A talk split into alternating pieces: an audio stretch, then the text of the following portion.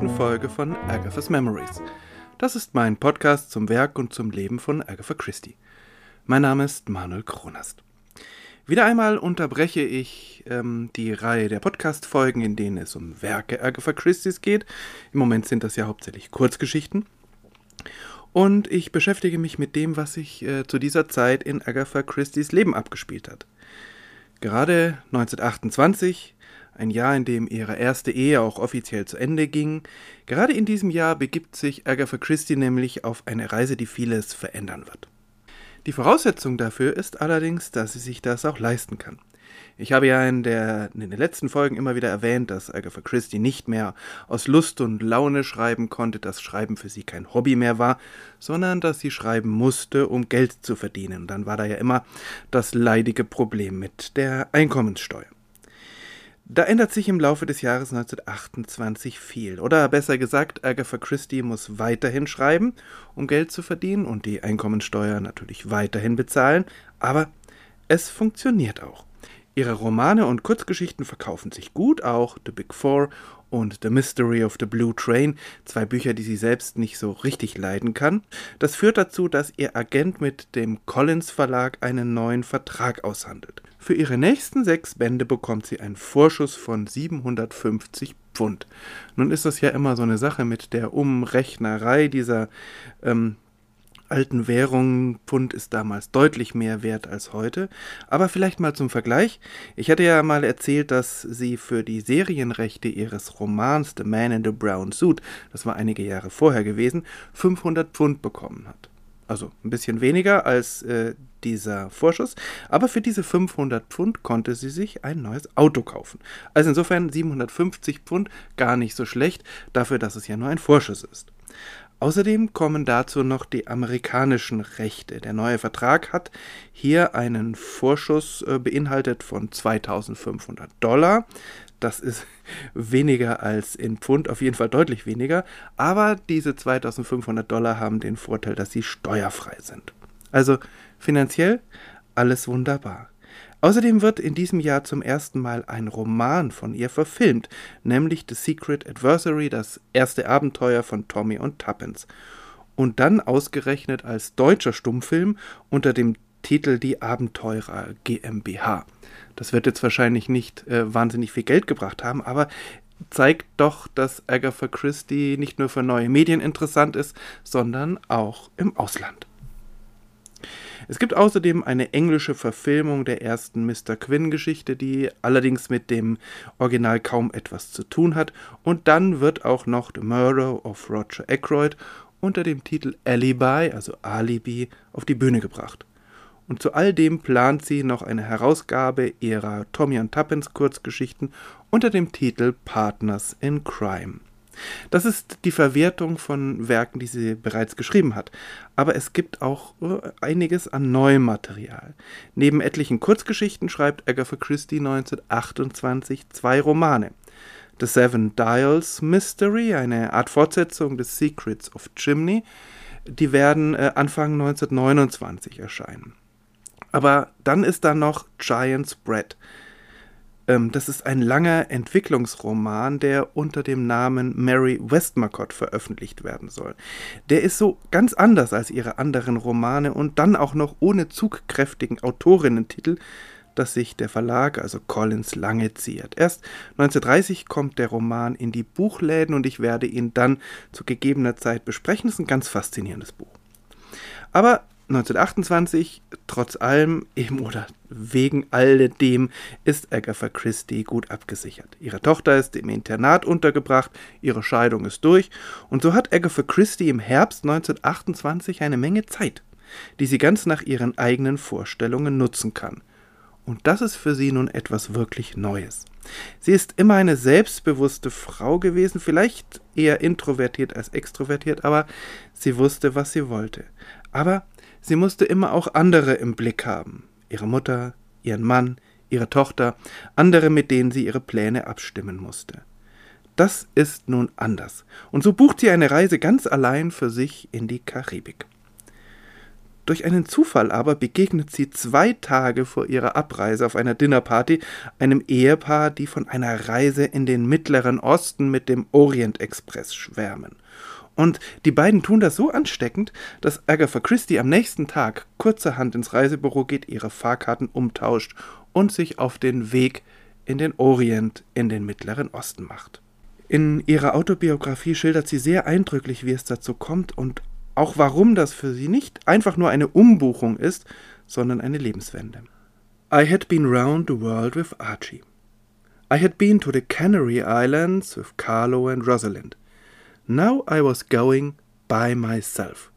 I should find out now what kind of person I was, whether I had become entirely dependent on other people as I feared.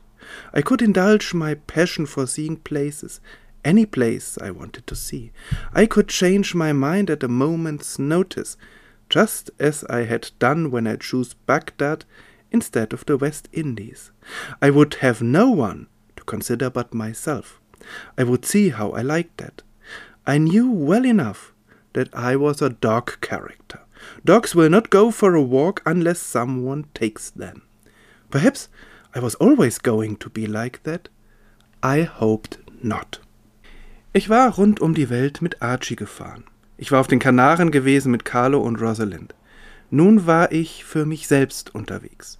Ich würde herausfinden, welche Art von Persönlichkeit ich war ob ich vollständig abhängig von anderen Menschen geworden war, wie ich befürchtete. Ich konnte meiner Leidenschaft, Orte zu sehen, frönen, jeden Ort, den ich sehen wollte. Ich konnte binnen Augenblicksfrist meine Meinung ändern, genauso wie ich es getan hatte, als ich Bagdad gewählt hatte statt Westindien. Ich musste niemanden berücksichtigen als mich selbst. Ich würde sehen, wie mir das gefiel. Ich wusste sehr gut, dass ich eine Hundepersönlichkeit war. Hunde gehen nicht auf einen Spaziergang, es sei denn, jemand führt sie aus. Vielleicht würde ich immer so sein. Ich hoffte nicht. Das finde ich eine ganz interessante Beschreibung, auch nicht so ganz schmeichelhaft äh, für sie selbst, ähm, weil es einfach äh, zeigt, dass in dieser Zeit sie sich auf sich selbst besinnt.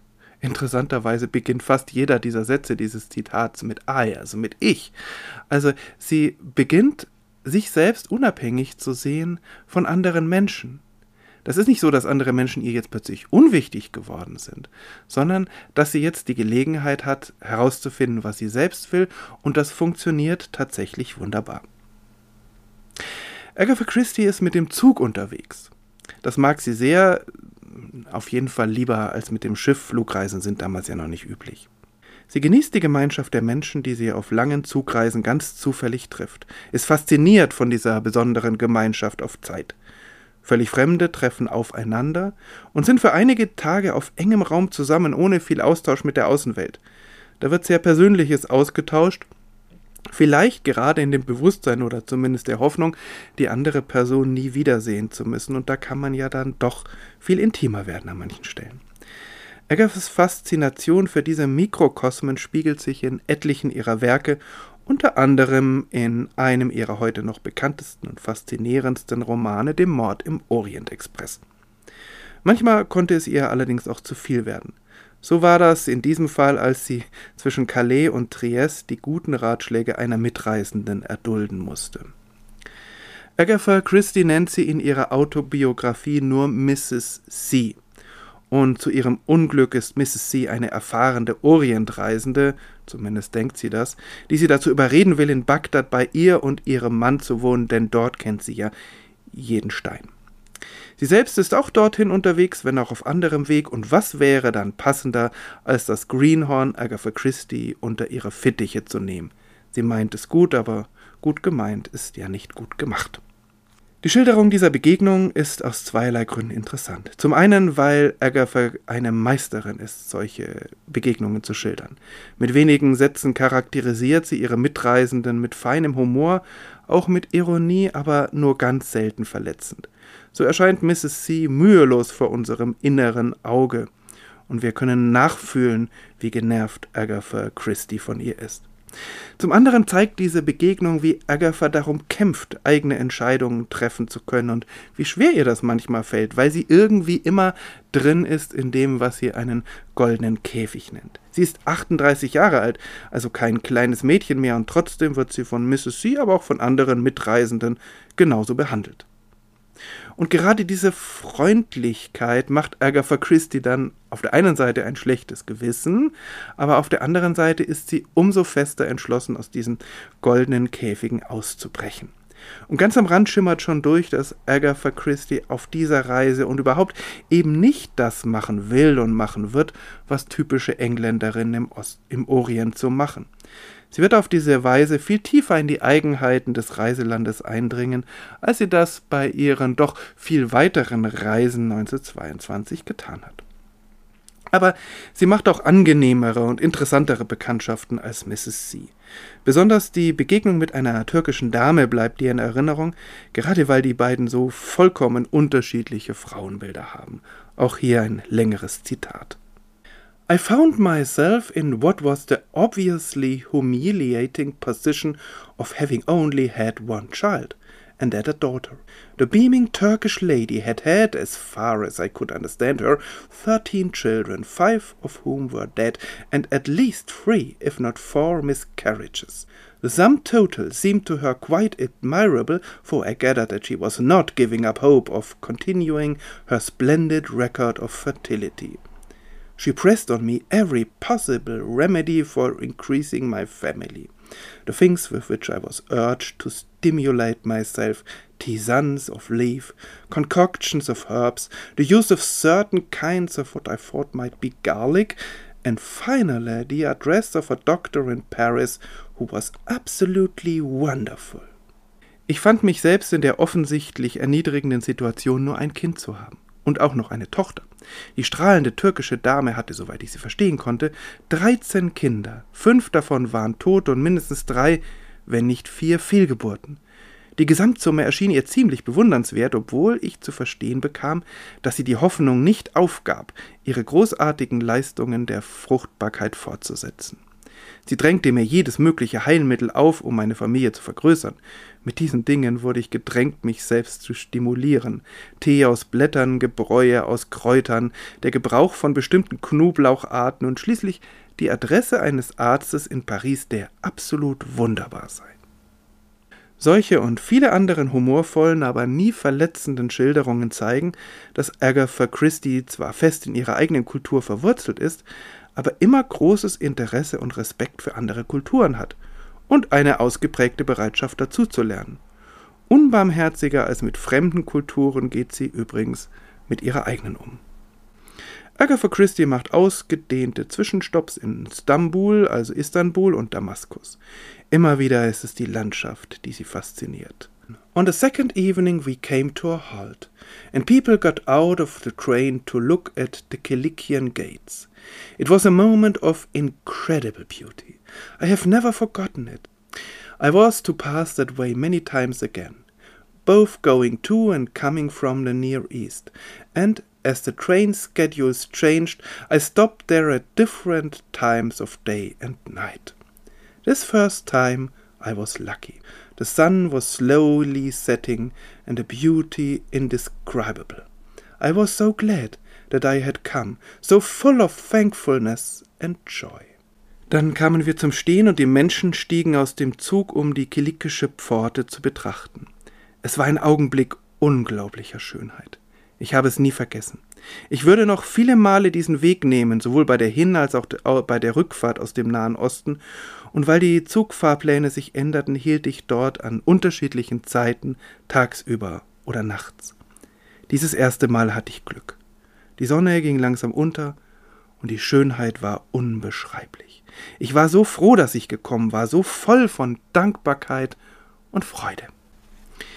Vielleicht ein gutes Symbol, der uralte Pass durch das Taurusgebirge, den schon Alexander der Große oder der Apostel Paulus durchschritten hatten, und nun ihr eigener Weg in eine neue Zukunft, in eine Entdeckungsreise ihrer selbst.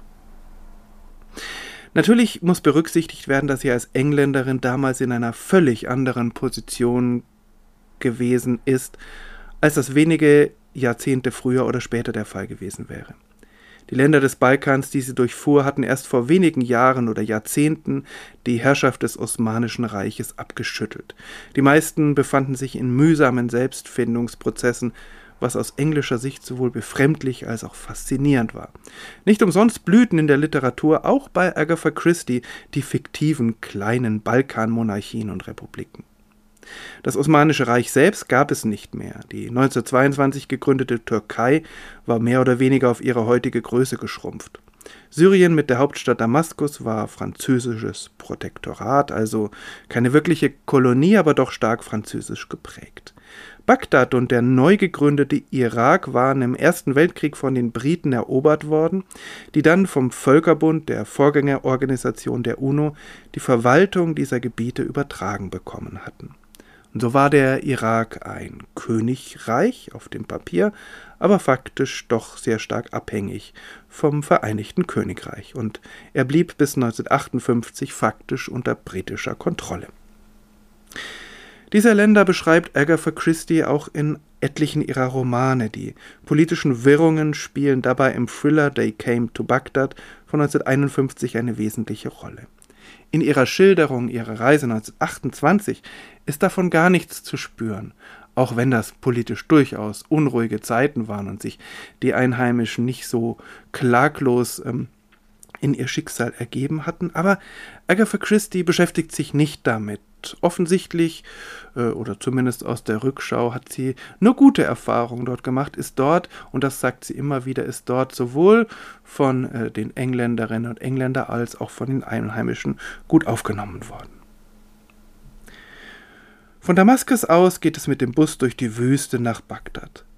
Agatha Christie ist nicht besonders begeistert davon, als sie feststellt, dass eine der Mitreisenden im Bus ihre bekannte Mrs. C ist. Sie wird von den Fahrern respektlos und genervt Duchess of Alvia genannt, also die Herzogin von Alvia. Herzogin, weil sie sich so benimmt, als wäre sie etwas Besonderes und immer ihren Willen haben will. Und Alvia ist ein Vorort von Bagdad, der damals vor allem von Briten bewohnt ist. Hier können Engländerinnen und Engländer unter sich bleiben und so leben, wie sie das von zu Hause gewohnt sind. Tennis spielen, Pferderennen besuchen und Dinnerpartys geben. Und das ist das, was Agatha Christie eben besonders stört. Man merkt überhaupt gar nicht, dass man woanders ist als in England höchstens an den Temperaturen. Die Busfahrt wird ein unvergessliches Erlebnis schon während des Kampfes der Duchess of Alvia mit einer Araberin, einer Französin und einem deutschen General um die besten Plätze. Vor allem aber wegen der Landschaft der Wüste. Agatha schwärmt in ihrer Autobiografie von über einem Campingkocher gekochten Dosenwürstchen mit starkem schwarzem Tee und hat wohl vor allem ein Gefühl der Befreiung, einer anderen Welt, in der sie jemand ganz anders ist als die Ex-Frau von Archie Christie und die Frau, die in einem Anfall von Hysterie mehrere Tage verschwunden ist. In Bagdad allerdings nimmt Mrs. C. Agatha unter ihre Fittiche und natürlich muss sie bei dem Ehepaar C. in Alvia wohnen. Aber Agatha Christie möchte nicht irgendwo sein, wo es doch nur so ist wie in England, und so setzt sie sich in den Kopf, die Ausgrabungen in Ur zu besuchen. Ur, diese mythische uralte Stadt hat für Archäologen einen besonderen Klang. Schließlich ist das der Ort unter anderem, aus dem der Urvater Abraham gekommen ist, auf den sich Judentum, Christentum und Islam berufen. Und es ist der Ort, an dem eines der ersten Großreiche der Welt, das Sumerische Reich, äh, entstanden ist. Die Leitung der Ausgrabung hatte Leonard Woolley. Er hatte sie 1922 begonnen und Schlagzeilen durch die Entdeckung von 6000 Gräbern gemacht. Außerdem ist er fest davon überzeugt, Belege für die Sintflut gefunden zu haben. Die eigentliche Macht vor Ort liegt allerdings bei seiner Frau Catherine, einer imposanten, charmanten, bezaubernden und rücksichtslosen Persönlichkeit. Die hatte zum Glück gerade The Murder of Roger Ackroyd gelesen und so ist Agatha Christie hochwillkommen. Ansonsten werden Touristen bei Ausgrabungen verständlicherweise eher als Störung empfunden. Agatha verliebt sich nun in Ur, wie sie das selbst schildert. Die Archäologie fasziniert sie. Dieser Blick zurück durch die Geschichte auf die Überreste vergangener Kulturen und Zivilisationen. Mit schlechtem Gewissen denkt sie daran zurück, wie sie damals als junges Mädchen in Kairo nur daran interessiert gewesen sei, mit möglichst vielen jungen Männern zu tanzen. Aber, well, I suppose there is a time for everything. Wie sie schreibt, nun, ich nehme an, alles hat seine Zeit. Agatha Christie macht faszinierende Bekanntschaften in Ur unter den Archäologinnen und Archäologen. Also es sind eigentlich alles nur Männer, bis auf Catherine. Und sie ist fest entschlossen, wiederzukommen. Für dieses Mal ist die Zeit begrenzt, denn sie will an Weihnachten wieder zu Hause sein. Und so setzt sie sich dann wieder letztlich in den Orient Express und kehrt nach Hause zurück. Agatha Christie beschreibt diese Reise Jahrzehnte später mit einer gewissen Distanz. Manchmal bringt sie ein wenig die Chronologie durcheinander. So beschreibt sie, dass sie auf der Rückfahrt in Bagdad in einem Hotel einem Colonel begegnet, der ihren Bruder im Krieg gut gekannt hat. Dem erzählt sie, dass Monty gestorben sei, der aber 1928 noch am Leben ist. Auch in anderen Kapiteln ihrer Autobiografie ist ihre Erinnerung nicht akkurat. Insofern ist es gar nicht schlecht, so als Ergänzung noch die Biografien zu lesen, aber trotzdem ist eigentlich, finde ich, die Autobiografie die faszinierendere Lektüre. Gerade weil sie zwar aus der Distanz, aber dann doch irgendwie distanzlos schreibt. Mit einem wunderbaren Schreibstil, mit Humor, mit äh, faszinierenden Einblicken auch in ihr eigenes Leben. Und wir lernen sie gerade durch ihre selektive Schilderung immer besser kennen. Natürlich lernen wir nur das von Agatha Christie kennen, was sie selbst will, das tun wir aber auf eine besondere Weise. Als Agatha Christie zu ihrer Reise aufbricht, ist gerade eine neue Geschichte mit Hercule Poirot erschienen. Aber davon mehr in der nächsten Folge. Für heute vielen Dank, dass Sie auf dieser doch etwas längeren Reisefolge mit dabei waren, dass ihr zugehört habt ähm, herzliche Einladung, äh, den Podcast, wenn nicht schon geschehen, zu abonnieren auf allen möglichen Podcast-Kanälen oder vielleicht mal auf der äh, neuen Website ähm, vorbeizuschauen. Ich arbeite mich da so Stück für Stück voran, stelle die alten Folgen ein und ähm, auch so ein paar Informationen, gerade ähm, Hinweise auf Bücher und so weiter. Wie gesagt, beim nächsten Mal geht es wieder um Hercule Poirot. Bis dahin, alles Gute.